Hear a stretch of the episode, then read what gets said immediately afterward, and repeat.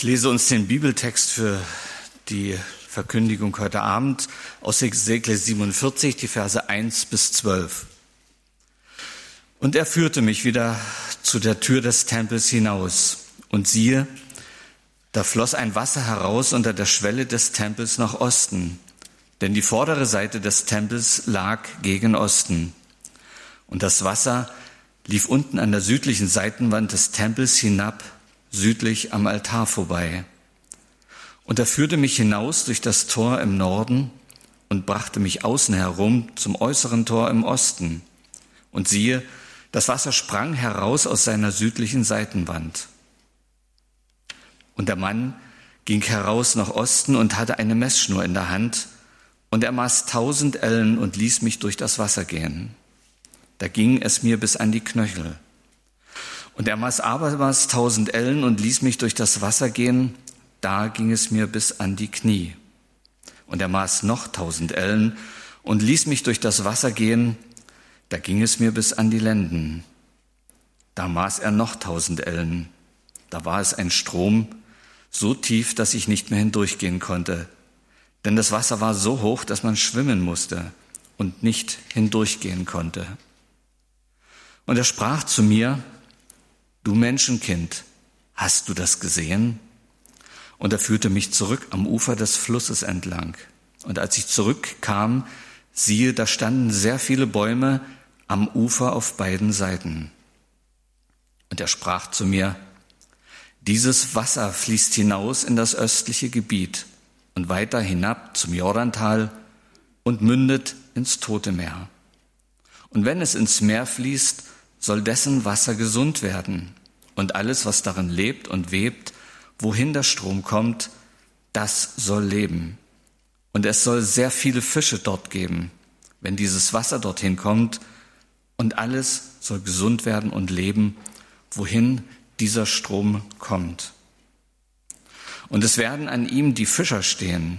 Von Engedi bis En Eglaim wird man die Fischgarne aufspannen, denn es wird dort sehr viel Fisch von aller Art geben, wie im großen Meer. Aber die Teiche und Lachen daneben werden nicht gesunden, sondern man soll daraus Salz gewinnen. Und an dem Strom werden an seinem Ufer auf beiden Seiten allerlei fruchtbare Bäume wachsen, und ihre Blätter werden nicht verwelken, und mit ihren Früchten hat es kein Ende. Sie werden alle Monate neue Früchte bringen, denn ihr Wasser fließt aus dem Heiligtum. Ihre Früchte werden zur Speise dienen und ihre Blätter zur Arznei. Wir wollen miteinander beten. Lieber Vater im Himmel, was ist das für eine wunderbare Aussicht, die du uns hier eröffnest, einst in dieser Stadt leben zu dürfen, einst dort, wo deine Gegenwart so ganz erfahrbar, sichtbar erlebbar ist. Und danke, Herr, dass dieses kommen wird, obwohl wir es uns hier in dieser gegenwärtigen Zeit uns gar nicht vorstellen können. Wir danken dir für diese Freude auf diese Zeit, die vor uns liegt, wenn du deine Herrschaft aufrichtest.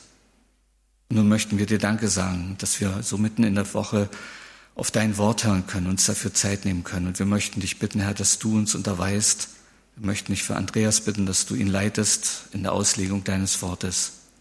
Schenke du uns offene Ohren und offene Herzen zu hören, was du uns sagen möchtest.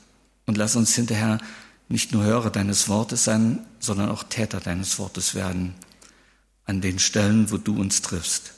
Wir beten dich an als unseren König, als unseren Erlöser, als unseren Herrn und Heiland und geben dir allein alle Ehre. Amen.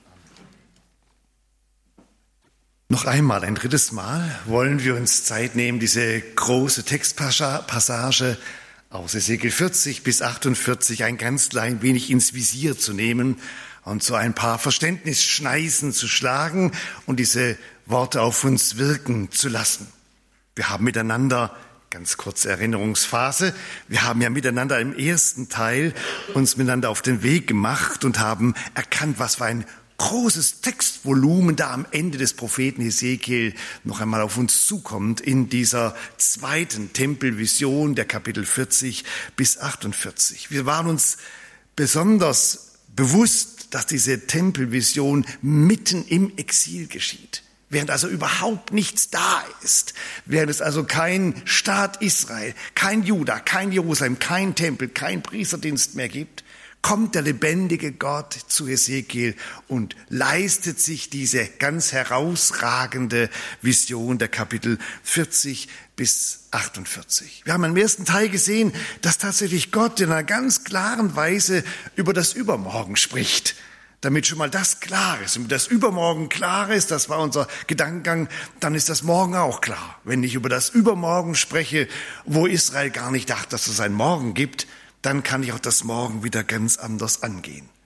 Und es ist uns bewusst geworden, dass natürlich innerhalb der Bibel, und das darf man nicht übersehen, innerhalb der Bibel die Auslegung gibt für Hesekiel 40 bis 48. Und das ist Offenbarung 21, 22. Das natürlich muss alles bestimmen, was wir zu diesen Kapiteln, Kapitel 40 bis 48 zu sagen haben. Wenn die Bibel sich selbst auslegt, dann haben wir dieser innerbiblischen Auslegung konsequent zu folgen. Wir können innerbiblische Auslegung nie toppen. Wir haben uns weiter bewusst gemacht, dass eine Reihe der Kontinuität gibt. Das heißt, das Geschehen, Hesekiel 40 bis 48, knüpft an, an Erfahrung der Stiftshütte, an Erfahrung des ersten Tempels, aber auch an der großen Krise. Denn der erste salomonische Tempel wurde ja verlassen von der Herrlichkeit Gottes. Es gab die Krise. Die Herrlichkeit Gottes, erste große Tempelvision Ezekiel 11 besonders beschrieben. Die Herrlichkeit Gottes geht aus dem Tempel heraus. Das Heilige, das Unheilige wurde gemischt. Es geht nicht mehr.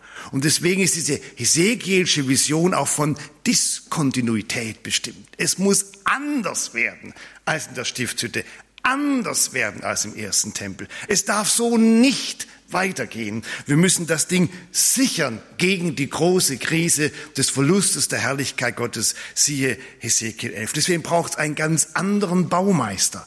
Wir waren in unserer ersten Runde ja davon besonders bewegt, dass es überhaupt keinen Baubeschluss gibt, keine Bauaufforderung für diesen Tempel, sondern nur eine Verkündigungsaufforderung. Der Baumeister dieser Anlage, das ist kein Mensch. Und der Baumeister dieser Anlage, das ist der Baumeister, der uns im Hebräerbrief in Kapitel 11 in ganz besonderer Weise vorgestellt wird, als der, der die Gottesstadt eben dann auch tatsächlich aufrichten muss. In der zweiten Einheit, wo wir die Kapitel 43 und 44 vor uns hatten, da war uns besonders wichtig, dass tatsächlich Hesekiel sehen darf, dass in diese Anlage die Herrlichkeit Gottes bleibend zurückkehrt. Und das Phänomen ist, dass tatsächlich wir uns gesagt haben, ein Heiligtum ohne den Heiligen ist eigentlich zwecklos. Und letztendlich läuft es darauf hinaus, denken Sie an Offenbarung Kapitel 21, läuft es darauf hinaus, das Entscheidende ist nicht das Gebäude. Das Entscheidende ist die Person. Wer die Person hat, hat alles. Das Gebäude wird zweitrangig, siehe Offenbarung, Auslegung Kapitel 21, wo es dann keinen Tempel mehr braucht, weil er selber, Gott und das Lamm, dann der Tempel, die Präsenz Gottes, die Herrlichkeit Gottes darstellen. Und diese Erkenntnis war natürlich für uns sehr, sehr wichtig, wenn man nun nach dem Zweck fragt. Und der Zweck war uns eine ganz große Überraschung, dass eben tatsächlich uns hier Gott mitteilt, der Zweck der Verkündigung von Ezekiel 40 bis 48 ist das Schämen. Das heißt, der Mensch, der die Verkündigung erfährt, der Exulant, der, der, der Jude im Exil und aller, aller, die nach ihnen das lesen, schämt sich im Bewusstsein, dass ihm wahr klar wird, ich und dieser Tempel, wir sind zwei verschiedene Parteien. Wenn diese Heiligkeitsstandards gelten, dann habe ich, ein normaler Mensch, mit diesem Tempel nichts zu tun.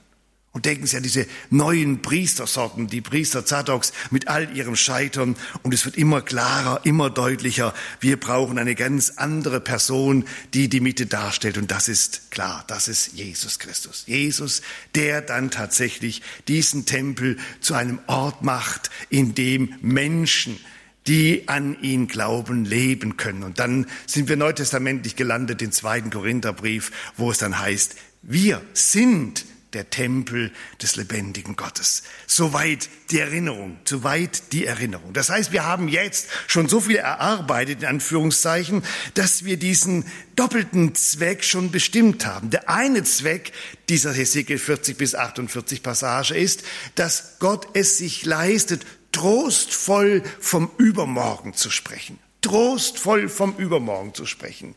Immer wieder bedenken, in welche Lage hinein dieser Text seine Wirkung hat. Er spricht ganz besonders die an, die kein Morgen haben.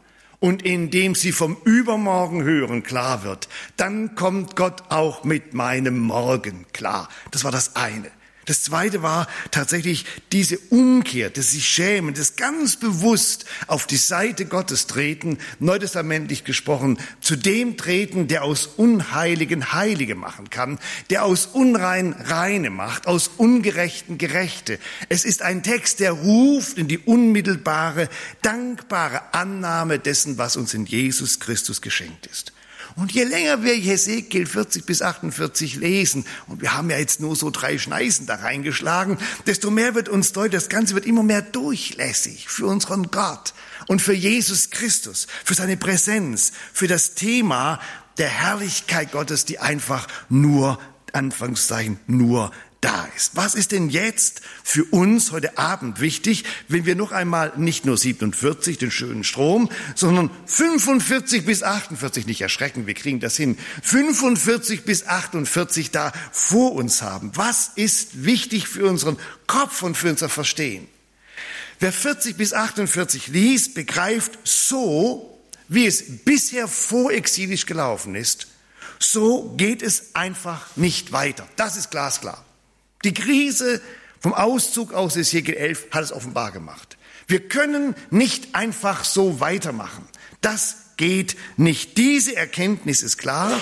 Das heißt, wir brauchen eine Aufklärung, wir brauchen eine erneuerte, eine veränderte Zukunft. Wir können nicht einfach so weitermachen. Klammer auf. Und genau so ist es nach dem Exil ja gelaufen. Sie haben einfach in Anführungszeichen so weitergemacht. Natürlich. Sie haben einen nachexilischen Tempel aufgebaut, der sah aus wie der vorexilische Tempel. Das heißt, die Zeit, von der sie hier in Ezekiel 40 bis 48 eine Perspektive bekamen, war in der nachexilischen Zeit noch nicht da. Das Übermorgen war noch nicht da. Aber es war allen klar, die die Zeit des Exils erlebt haben. Eigentlich kann es so nicht weitergehen. So, und auch klar war, es gibt nur eine einzige Person, die eine erneuerte Zukunft schaffen kann. Und das ist niemand Menschliches. Das ist niemand, egal welche Sorte. Das muss Gott selber machen. Und Gott tut es ja auch selber, indem er dem Ezekiel nicht zum Bauaufruf, sondern nur in Anführungszeichen zur Präsentation die Kapitel 40 bis 48 gibt. Und die Kapitel 40 bis 48 sind Jetzt kommen die verschiedensten Worte, die da in, der, in den klugen Büchern auftauchen, sind eine Skizze. Eine Skizze ist etwas, was ja noch nicht fertig ist, aber man kann schon erkennen, wo es dahin gehen kann. Man kann das Profil sehen, man hat eine Perspektive, man hat einen Eindruck, man erlebt einen Entwurf, wie auch immer dann die Formulierungen sind in den unterschiedlichen Kommentaren. Das Interessante ist ja bei Segel 40 bis 48, wenn Sie so ein bisschen durchblättern und ein Gefühl für den Text kriegen, dass der Text, in dem wir uns da präsentiert wird, nicht kohärent ist. Der ist nicht auf einer Ebene. Also es ist eben nicht der eine schlüssige Architekturentwurf, sondern stehen plötzlich Sachen drin, die gehören in einen Architekturentwurf einfach nicht rein. Da gehören eben Sachen nicht so rein wie ihr Fürsten, ihr habt schlimm genug getrieben. Äh, das, das passt jetzt in einen Architektentext nicht rein. Oder jetzt schämt euch, wenn ihr das hört. Äh, das gehört da eigentlich nicht rein. Das heißt, wir haben auch ganz unterschiedliche Textarten allein in 40 bis 48 zusammen. Wir haben Klage, wir haben äh, Beschreibungen, wir haben Listen, wir haben dieses wunderschöne Stromkapitel, wo uns ein, ein, ein unwahrscheinliches Bild gemalt wird wir kommen immer wieder an Grenzen, immer wieder an Grenzen, weil das alles, was in Hesekiel 40 bis 48 beschrieben ist, es ist nicht ganz fertig. Wir kommen noch drauf, aber Sie haben es ja jetzt schon bei diesem, bei diesem Strom gemerkt. Der läuft ja unglaublich weit raus. Und jetzt alle, die halbwegs das Jerusalem von heute kennen, äh, wenn sie da nochmal tausend und nochmal tausend, nochmal, da stehen sie ja in, irgendwo im, im freien Fall. Ja, das heißt, sie, sie kommen mit der Geografie, mit der Topografie gar nicht mehr klar. Da ist ein riesiges Plateau, viele, viele, viele Kilometer langes Quadrat. Und sie merken, das ist ja gar nicht mehr in der aktuellen, jetzt vorfindlichen Topografie Jerusalems von heute unterzubringen. Und dann die Aufteilung, die da am Ende in Kapitel 48 kommt, da wird Israel aufgeteilt, jeder Stamm kriegt da sein Gebiet und zwar kriegen die alles so einen Streifen. Wie so ein Streifen. Völlig atypisch. Das, das, das macht man ja nicht beim normalen Land. Egal was da ist, welcher Berg, welcher Fluss, Streifen, Streifen, Streifen, Streifen, Streifen. Jeder kriegt einen Streifen. Also ganz anders als bei Josua. Und Sie merken, da ist vieles noch Skizze. Da ist vieles noch nicht am Ende da. Es ist, es ist ein erster Entwurf, der da liegt. Die Lösung liegt vor. Sie ist göttlich. Es wird angekündigt. Und jetzt wird in der Skizze klar, dass Kritik am Alten erkennbar wird und dass uns deutlich wird, was muss jetzt im Neuen anders werden. Was muss anders werden? Wir haben ja schon ein paar Sachen gehabt, die anders werden müssen. Wir haben gesagt, es muss sauber getrennt werden zwischen heilig und unheilig. Ganz sauber, viel strenger doppelte Tempelanlagen mit nochmal äh, Turm und Tor dazwischen, Kontrolle, da, da, da. die Opfersachen müssen noch sauber kontrolliert werden. Wir brauchen noch viel klar den Unterschied, damit auf gar keinen Fall heilig und unheilig mischt. Wir brauchen anderes Personal, haben wir letzten Mittwoch gesagt. Der normale, durchschnittliche hat einfach versemmelt. Also brauchen wir die Elite. Wir holen die Zadok-Söhne ran. Und wir brauchen auf jeden Fall natürlich die, die bleibende Herrlichkeit Gottes. All das war schon klar. Und jetzt geht's gerade weiter. Was brauchen wir denn noch? Nun, Hesekiel sagt, was klar ist, Hesekiel 40 bis 48, in den Kapitel 45 geht's los. Das ist, wir brauchen überall einen wirksamen, neu gestalteten Raum. Also es geht nicht an, dass wir nur das Tempelareal und das Stadtareal und das Fürstenareal schön sortieren und für Levi und die Priester das alles ordentlich machen. Es muss alles neu strukturiert werden. Und plötzlich geht der Blick von dem kleinen Tempel über die Stadt auf das Ganze. Jetzt wird das ganze Gebiet sortiert für Leviten, für Priester, für den Stadt, für den normalen Bereich und es wird alles sortiert mit Distanz und Nähe zum Heiligtum, mit klaren Vorgaben, keine Gier, keine falschen Sachen, schön sauber, alles ordentlich schematisch sortiert. Wir brauchen umfassend für ganz Israel eine neue Struktur. Das brauchen wir. Gut, das haben wir jetzt auch. Und dann brauchen wir vor allem noch, das haben wir noch gar nicht besprochen, richtig? Wir brauchen, so sagt uns der Text, wir brauchen einen neuen Fürsten. Das spielt ja in Hesekiel 40 bis 48 eine erstaunlich große Rolle. Interessanterweise wird er ja nur Fürst genannt. Er wird bewusst nicht mehr König genannt. Denn Könige hatte Israel ja jetzt genug. Und von der Sorte, Nordreich und Südreich, mit ganz wenigen Ausnahmen, die wollen wir in Anführungszeichen in dem neuen anderen nicht mehr haben. Also wollen wir jetzt einen Fürsten. Und dieser Fürst wird beschrieben und je mehr Sie die Fürstenbeschreibung hören, desto mehr wird das durchlässig. Das wird durchlässig und sie, es fängt an zu schillern und zu schwimmen. Sie merken, was Sie eigentlich brauchen, ist ein Messias. Und hinter diesem Fürsten aus Ezekiel 45, 46 tritt immer deutlicher hervor die Beschreibung, was soll der Fürst nicht machen. Der Fürst soll gar nicht mehr normal regieren der soll auch vor allem sich nicht verhalten wie seine Vor, Vor, Vor, Vor, Vorgänger mit der langen Liste, die wir haben. Da gilt ja der Satz, ihr habt's lange genug getrieben und schlimm getrieben, ihr führenden Leute von Israel. Der, der, der dann kommt, ist ganz anders. Der, der ist eigentlich ganz auf der Seite des Volkes und hat nur eine Aufgabe, nämlich, dass er dieses Volk, und Sie ahnen schon, was jetzt kommt, sühnend vertritt im Tempelgeschehen. Und deswegen entdecken wir plötzlich, dass die Opfer, die ja noch hier erwähnt werden, dass die transformiert werden. Manche Opfer werden zurückgenommen, andere Opfer werden verstärkt, manche Feste fehlen komplett. Große Feste aus dem mosaischen Gesetz, die ganz einfach fehlen. Aber der Grundgedanke ist klar, das Thema der Sühne spielt die größte Rolle. Der Fürst muss, will, kann mit allem, was ihn ausmacht, die Sühne leisten, die wichtig ist für das Volk. Er hat eine ganz bestimmte, ganz wichtige, ganz zentrale Rolle. Wir brauchen einen ganz besonderen Fürsten und der ist zuständig für den Kultus, für den Gottesdienst, für das Opfer, nämlich dass das Volk gemeinsam mit der Präsenz, Präsenz der Herrlichkeit Gottes tatsächlich hier zu leben vermag. Ein völlig neuer Schwerpunkt des Fürsten und eine klassische Vorabschattung für den Messias. Was brauchen wir denn noch? Also wir brauchen eine Gestalt des ganzen Raumes, wir brauchen einen neuen Fürsten und wir brauchen natürlich, das ist uns klar geworden, wir brauchen eine völlig neue Quelle. Wir brauchen eine neue Quelle. Also all die trüben Sachen, die wir da so haben an verschiedenen Quellen, das bringt's nicht. Und tatsächlich, Sie haben es ja jetzt gelesen, einer der schönsten Texte überhaupt Hesekiel ist Hesekiel 47, wie hier der Hesekiel diese Entstehung dieses Stromes angucken darf. Das ist ja unglaublich.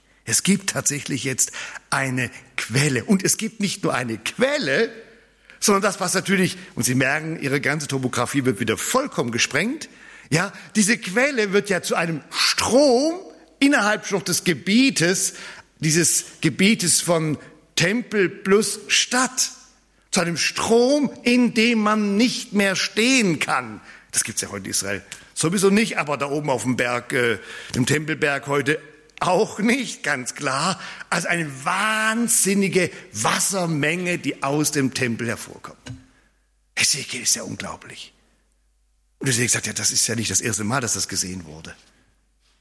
Das haben wir jetzt im Alten Testament schon richtig häufig.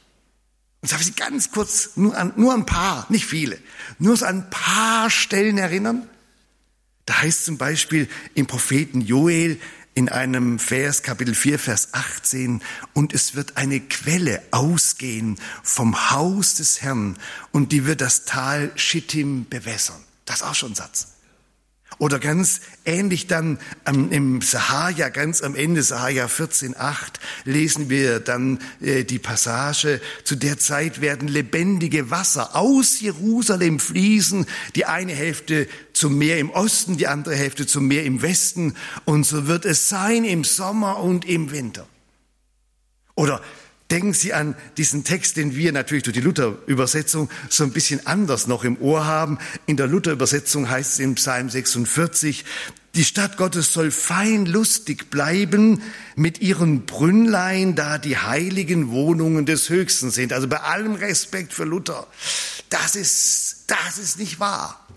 Da ist nicht so eine mittelalterliche Szene à la Erfurt oder sonst was, wo was aus dem Marktbrunnen vor sich hin plätschert sondern was da steht, ist viel heftiger. In Jerusalem ein Strom, heißt es da, seine Wasserarme erfreuen die Gottesstadt. Hat das was anderes? Ein Strom in Jerusalem. Seine Wasserarme erfreuen die Gottesstadt. Undenkbar, undenkbar für unseren kleinen, topografisch begrenzten Kopf. Und das ähnlich natürlich in der Passage im Psalm 65, die Sie ja auch gut kennen, auch da hat Luther so übersetzt, Gottes Brünnlein hat Wasser, die Fülle, nett aber falsch, sondern es heißt einfach, der Fluss Gottes ist voll Wassers. Klingt anders aus dem Brünnlein. Der Fluss Gottes ist voll Wassers. Bei dir ist die Quelle des Lebens. Alles im Alten Testament. Und natürlich wir können nicht anders. Wir sehen Jesus in Johannes 4. Wir sehen ihn da an diesem Brunnen. Wie er dieser Frau sagt, und wenn du da noch zehnmal schöpfst, dann wirst du noch zehnmal wieder Durst haben. Wenn du aber von dem Wasser trinkst, das ich dir gebe, das wird hineinfließen ins ewige Leben. Ach so. Jetzt kriegt diese Quelle, jetzt kriegt dieser Strom, jetzt kriegt er einen Namen. Es kriegt einen Namen. Es ist Jesus. Und natürlich kennen wir im Wasserevangelium, im Johannesevangelium, dann die Passage aus Johannes 7, wobei es im wunderschönen Wasserritus es dann heißt, am letzten Tag, wer da dürstet, der komme zu mir und trinke.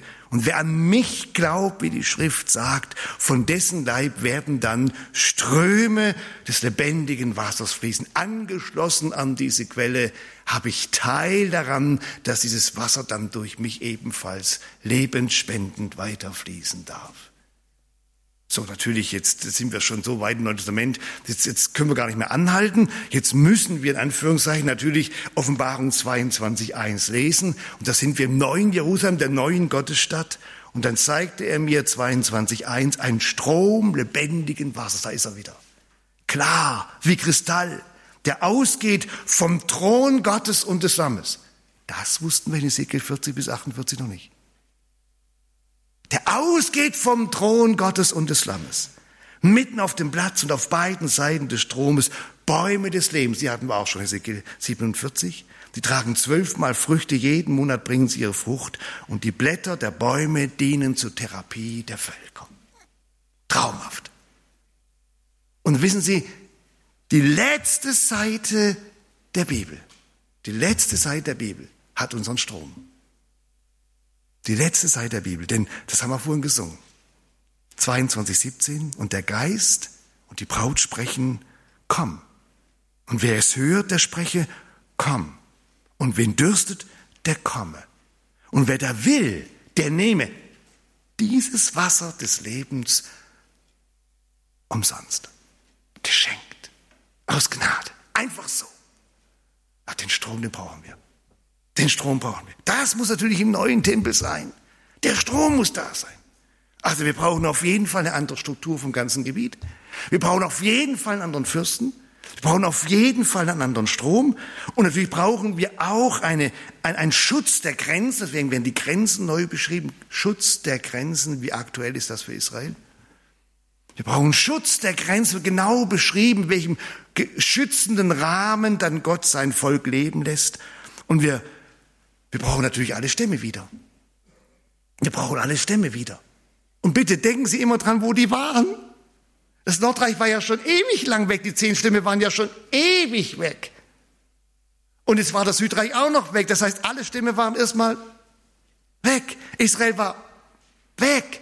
Und wir wissen, es wird noch schlimmer. Denken Sie an das, was nach 70 nach Christus passierte. War alles weg. Alles aufgelöst. War nicht mehr greifbar. Und jetzt steht hier, die sind alle wieder da.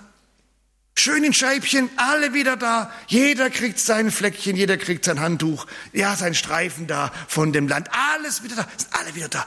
Die Wiederherstellung, die Wiederherstellung seines auserwählten Volkes, das brauchen wir natürlich. Das gehört ja zu Israel dazu. Und das Land gehört mit dazu. Und eine Stadt gehört dazu. Und Tore gehören dazu. Und zu den Toren gehören auch Ausgänge, dass man da rausgehen kann. Tatsächlich. Und es braucht einen neuen Namen. Wir brauchen einen neuen Namen für diese Stadt. Die muss irgendwie anders heißen. Die braucht einen völlig neuen Namen. Der neue Name ist der letzte Satz im Propheten Ezekiel. Dieser Ort heißt jetzt fortan, hat die Überschrift, hat den Namen, hat das Programm Yahweh Shammah. Gott ist da. Adonai ist da. Jeshua ist da. Jesus ist da. Jesus ist da. Das ist ein guter Name. Jesus ist da. Das ist ein guter Name. Das, ist ja fantastisch. Das brauchen wir alles. Und das sagt Gott zu. Das sagt Gott zu. Gott sagt, ja, ja, neues Gebiet, neuer Fürst, neuer Quelle, neuer Schutz, alle Israel wird da, neue Stadt, alles da. Das heißt, Gott stellt sich mit klaren Zukunftsansagen einer erneuerten anderen Zukunft auf die Seite dieses Volkes. Tatsächlich. Und wenn das ankommt, dann merken Sie, jetzt haben wir den dritten, die dritte Interpretationsebene. Die erste war Trost, tiefer, tiefer Trost. Wer das Übermorgen mir erklärt, schafft mein Morgen. Das zweite war Umkehr, Scham. Ich stelle mich auf die Seite dessen, der mich gerecht macht, neutestamentlich. Und das dritte ist Mut. Richtig viel Mut. Denn begründete Hoffnung führt zu Mut. Begründete Hoffnung führt zu Mut. Nicht ihre Ideen oder Hoffnung stirbt zuletzt Sprüchlein, sondern begründete Hoffnung führt zu Mut. Mut, den Weg weiterzugehen, in Treue, in Gehorsam, in Erwartung, in Klarheit. Ganz normal. Jetzt geht ihr euren Weg weiter, denn diese Zukunft, die hat euch Gott schon gesetzt. Geht euren Weg auf diese Zukunft, die nicht ihr schafft, nicht schaffen könnt, nicht schaffen dürft, nicht schaffen müsst, sondern die ich, der lebendige Gott, schaffen werde. Diese ganz andere Zukunft schafft der eine Gott. Das ist der Gedanke. Und jetzt, sieben Jahren haben wir noch ein bisschen Zeit gelassen. Und jetzt geschieht etwas Faszinierendes. Ich liebe es. Denn jetzt entdecken Sie und ich, dass wir ja miteinander heute im Jahr 2024 natürlich nicht nur geschichtlich, sondern auch heilsgeschichtlich nicht mehr im Jahr 573, 74 rumhängen, sondern wir haben ja diesen Genuss, dass wir von heute zweieinhalbtausend Jahre rückwärts gucken, nicht nur auf das, was historisch gelaufen ist, im säkularen Kronosfeld, sondern wir haben ja ein Kairosfeld schon erlebt, was heilsgeschichtlich abgelaufen ist. Das heißt, jetzt stehen Sie mit mir vor einem Phänomen. Sie stehen mit mir vor dem Phänomen, ich habe es mal so genannt, das ist der mehrfache Königin von Saba-Effekt. Ich erkläre es Ihnen. Das ist der klassische mehrfach Königin von Saba-Effekt. Sie kennen sie doch, die Frau. Sie kennen sie doch. Ist mal allen Kram drumherum und alle Legendenbildung weg, kam diese Frau ja zu Salomo. Ersten Könige 10, wunderbar beschrieben. Und sie hat natürlich eine Menge vorher erfahren. Ihre ganzen Spionagetrupps, die waren schon da, die haben ihr berichtet, sie hat die verschiedensten Protokolle gekriegt, wie das alles abgeht bei Salomo, was da läuft und wie das alles ist. Und sie hatte ein inneres Bild davon, von dem, was sie schon alles gehört hatte. Aber sie hat es nie selber gesehen. Und Sie kennen diesen Satz, ich liebe ihn. 1. Könige Kapitel 10, da kommt sie also an und dann sagt sie zu Salomo, es ist wahr. Es ist wahr was ich in meinem Land von deinen Taten und von deiner Weisheit gehört habe. Sehen Sie, das ist genau das, was bei Ihrem Urlaubsort manchmal nicht stimmt, nicht wahr? genau. Da haben Sie das toll gebucht und das Bildchen sah toll aus, die Beschreibung top.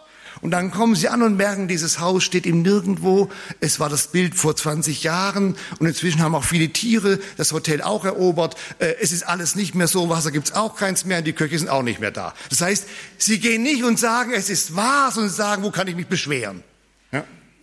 Hier haben sie den Satz der Königin von Saba, die zu Salomo kommt und sagt, es ist wahr.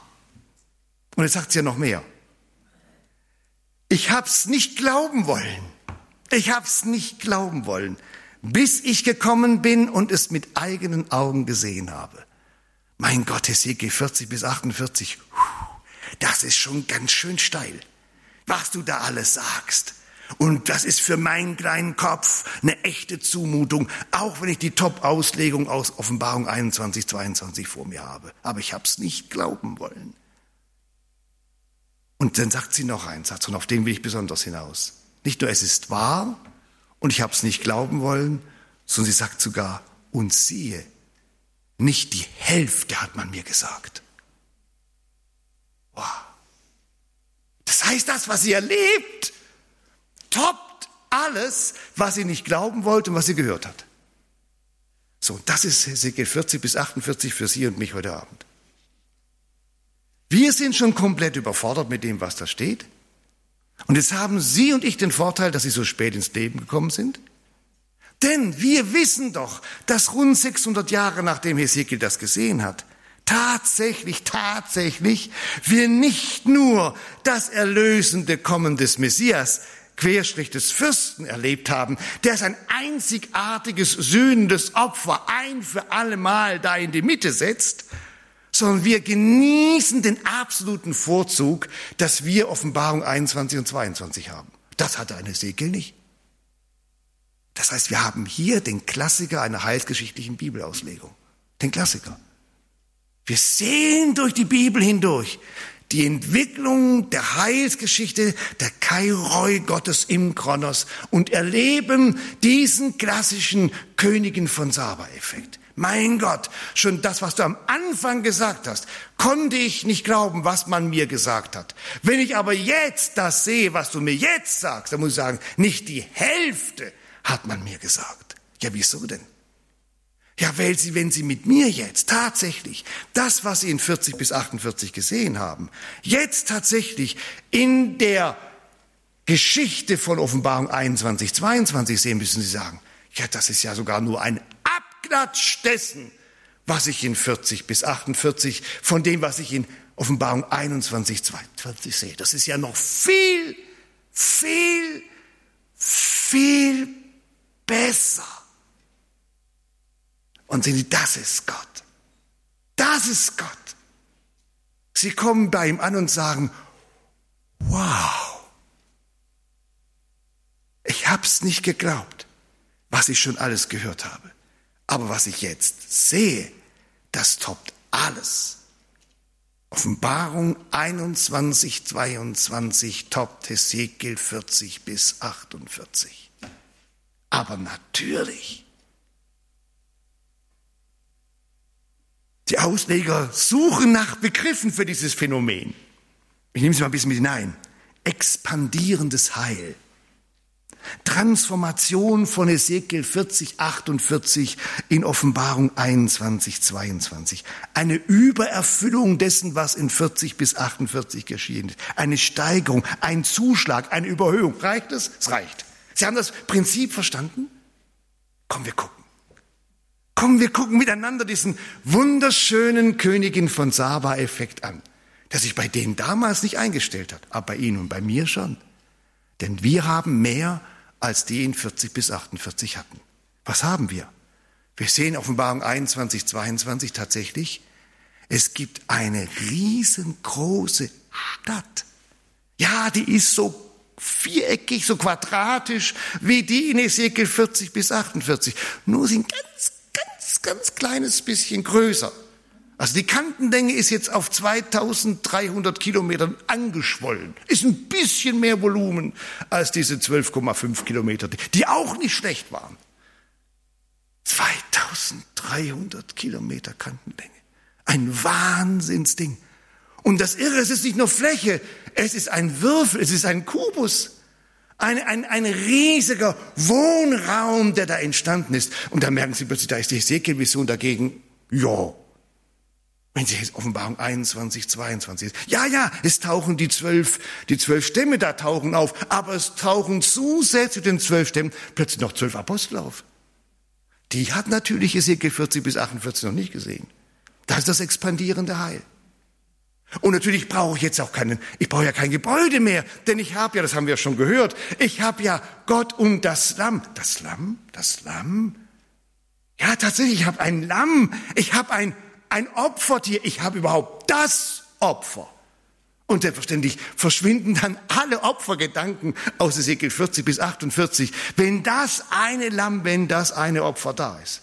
Und wenn der auch noch auf dem Thron sitzt, Offenbarung 22.1, ja, das ja alles erledigt. Ich habe also Gott nicht nur mit seiner Herrlichkeit im Tempel geschehen und ab und zu darf ein superheiliger Zadok-Priester in die Nähe treten, sondern ich habe eine riesige Anlage, in der Gott selbst der Tempel ist und das Lamm auf dem Thron sitzt und dann kommt dieser Strom des Lebens von diesem Thron und von diesem Lamm. Und verrückterweise sagt uns dann auch das Neue Testament, dass es da keine Ausgänge gibt. Nein, es gibt Eingänge. Jetzt sagen Sie mir dasselbe. Ja, nicht ganz. Beim einen will ich raus, beim anderen will ich rein. Raus will ja niemand mehr aus dem, was in Offenbarung 21, 22. Aber rein will ich vielleicht. Und tatsächlich darf rein.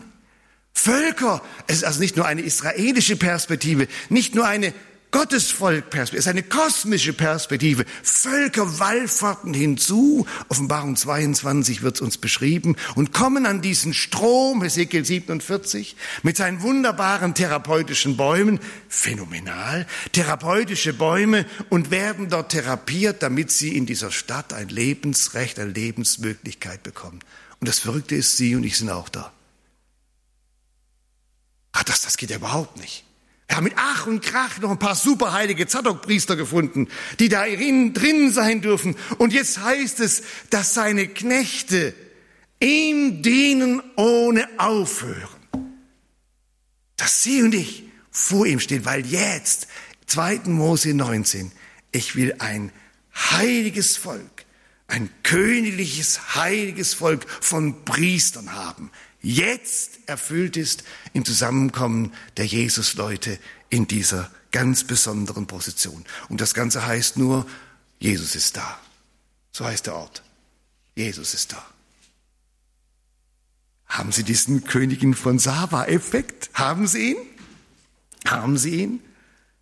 Sie dürfen sich mit mir wunderbar freuen an 40 bis 48. Aber 40 bis 48 im Propheten Hesekiel ist wie so eine Art Sprungbrett zum Königin von Saba-Effekt von Offenbarung 21, 22. Das ist zum ersten Mal, wo Sie jetzt beim Lesen den Königin von Saba-Effekt erleben, sagen, oh mein Gott, wie toppst du in Jesus und im heilsgeschichtlichen Fortschritt, wie toppst du das, was du da im alten Bund schon in deinem gesagt hast. Nein, ich bin nicht fertig, ich brauche noch ein paar Minuten. Denn der Königin von Saba-Effekt findet mindestens noch zweimal statt. Geht's? Das ist der erste. Und dann findet er nochmal statt. Denn verstehen Sie, natürlich gehen Sie mit mir jetzt weiter, nicht nur im Kronos, sondern Sie gehen mit mir weiter im Kairos-Erwartungen. Und die nächsten Kairoi-Termine stehen ja unmittelbar vor der Tür und unser Gott kann mit einem Wort die nächsten Kairoi-Termine in die Wirklichkeit setzen. Natürlich. Und dazu gehört, das wissen wir, die Wegnahme seiner Gemeinde. Dieses wunderschöne Ereignis, dass tatsächlich die Sein, die dann noch auf dieser Erde rumkrabbeln müssen, dass die zu ihm genommen werden und vereinigt werden mit denen, die schon seit den letzten 2000 Jahren bei ihm sind. Richtig. Und dann kommt er mit den Seinen, dann kommt er. Und er kommt mit den Seinen zur Aufrichtung seiner Herrschaft. Er kommt zur Aufrichtung seiner Herrschaft. Das, was wir mit tausendjährigen Reich, Millenniumreich, Friedensreich des Christus, ach, ihre Vokabeln, die können Sie da alle einfahren. Aber Sie wissen natürlich, dass in dieser Zeit, in dieser Zeit eine ganze Reihe von Vorerfüllungen von Hesekiel 40 bis 48 sich wiederfinden. Natürlich. Das ist ja noch eine ganz besondere Israelzeit. Und glauben Sie mit mir, ich bin, kann das mit ganz großer Sicherheit Ihnen heute Abend schon sagen.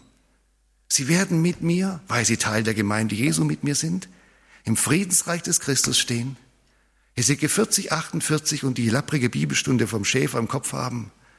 Und dann werden Sie sagen, was für ein Königin von Saba-Effekt, das habe ich mir ja ganz, ganz anders vorgestellt. Das, was ich jetzt erleben darf, in Umsetzung, in vorläufigen Umsetzung im Friedensreich des Christus aus 40 bis 48, was ich mitkriegen darf, das toppt ja bei weitem alles. Das, was bis dahin schon sich transformiert hat in der Präsenz des Messias, des Fürsten, des Christus und seinem Opfer, das hineinwirkt in das Friedensreich des Christus. Sie werden den Königen von Saba-Effekt mit mir erleben. Das werden sie. Und Sie ahnen schon das Dritte, das mache ich jetzt nur ganz kurz. Sie alle werden mit mir, und ich bin riesig gespannt darauf, Sie alle werden mit mir noch einmal den Königin von Saba-Effekt erfahren, wenn Sie mit mir in dieser Stadt von Offenbarung 21, 22 ankommen. Sie können mit mir, und das machen Sie und das mache ich, sich 2758 mal vorstellen, wie das ist, wie das ist, wie das sein wird, wenn Sie mit mir tatsächlich an diesem Ort der Jesus-Präsenz pur ankommen werden. Und sie werden mit mir da sein. Und sie werden mir sagen, und ich werde es ihnen sagen, man hat uns nicht die Hälfte gesagt. Man hat uns nicht die Hälfte gesagt. Mein Gott, was ist das für ein Ort? Mein Gott, was ist das für eine Herrlichkeit? Mein Gott, das, das konnte ich aus Offenbarung 21 nicht erkennen. Gott sagt, ja, weiß ich doch. Königin von Saba-Effekt. Freu dich dran. Ich habe es nicht glauben können, mein Gott. Man hat es mir versucht zu erklären. Aber jetzt bin ich da. Jetzt bin ich da. Und kann nur sagen, man hat mir nicht die Hälfte gesagt. Ich preise dich. Ich bete dich an. Ich bete dich an. Das ist der Königin von Saba-Effekt Teil 3. Warum ist hier 40 bis 48? Haben Sie es als neutestamentliche Glauben, da haben Sie es? Haben wir es rübergekriegt? mit der Auslegungslinie, die vorgegeben ist, Offenbarung 21, 22, wiederhole mich gern, ist vorgegeben. Was haben wir? Ein Text von tiefstem Trost, von tiefstem Trost. Bruder, Schwester, übermorgen ist gesetzt, damit keine Panik vor welchem Morgen auch immer. Okay? Ganz wichtig. Ganz wichtig. Für alle, die Exilsgefühle haben. Das Übermorgen ist gesetzt. Keine Panik, vor welchem Morgen auch immer. Das zweite ist gesetzt. Mein Gott, ich gehöre mit zu den Unheiligen. Ich gehöre mit dazu. Wenn du deinen Fürsten, deinen Messias nicht gesandt hättest, der das eine Opfer getan hätte, ich stünde nie in dieser Stadt. Aber ich darf jetzt in dieser Stadt stehen. Und ich danke dir, dass du mich gerecht gesprochen, gereinigt, geheiligt hast, dass ich ganz auf deiner Seite stehen darf. Jeden Tag neu auf dem Boden der Gnade des einen Opfers des Fürsten. Und das Dritte?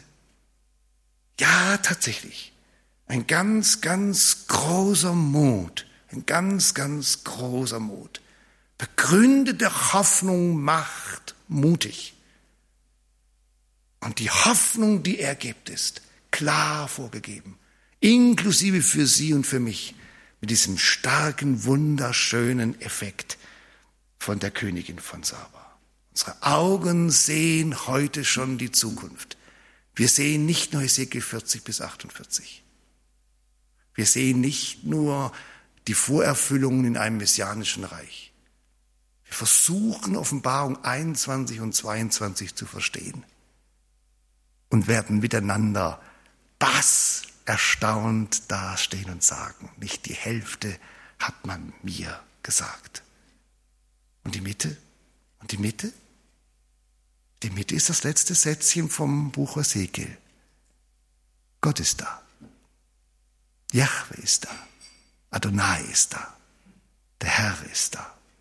Und er hat einen Namen. Jesus ist da. Das ist der Himmel. Ich bete. Wir wollen dir einfach heute Abend danken für die Bibel, wie sie uns durch die Zeiten hindurchführt, wie sie uns durch die Welten hindurchführt, wie sie uns nicht nur den Kronoslauf zeigt, sondern wie sie uns den Kairos zeigt von dir und wie sie deine expandierende Schönheitsentfaltung uns offenbart. Und wir, wir stehen heute hier und danken dir einfach, Herr Jesus, wir danken dir einfach. Wir danken dir, herausgenommen an diesem Mittwochabend aus aller Alltäglichkeit, dass du uns das so schön sagst, dass für unser Leben das Übermorgen feststeht. Und deswegen hast du auch den Donnerstag im Griff. Danke dafür. Du bist unser tiefer Trost mit deiner Zukunft. Und ja, Herr Jesus, wir, wir genießen es, dass wir dich, den Fürsten, mit deinem sühnenden Opfer kennengelernt haben. Und dass wir jetzt, wir, die Unheiligen, die Heiligen sind, die Unreinen, die Reinen, die Ungerechten, die Gerechten, die weit entfernten zu Königen und Priestern geworden sind. Danke für diese Stellung. Und ja, Herr Jesus, ja, wir freuen uns darauf, auf diese Zukunft, die du setzt. Und ja, wir lassen uns gerne von dir überraschen. Und wollen, weil wir das heute mit unseren inneren Herzensaugen, geistlichen Augen sehen dürfen, wollen heute schon mutig dir hinterhergehen. Treu, gehorsam, ausdauernd, harrend, erwartend, hoffend. Du schenkst uns Hoffnungsmut. Danke für diese Zukunft. Danke für diese Perspektive. Danke für diese Setzung. Wir beten dich an. Und bei all dem, was wir wissen von dir, dem lebendigen Gott, danken wir dir für Jesus, unseren Herrn. Er ist da. Danke. Amen.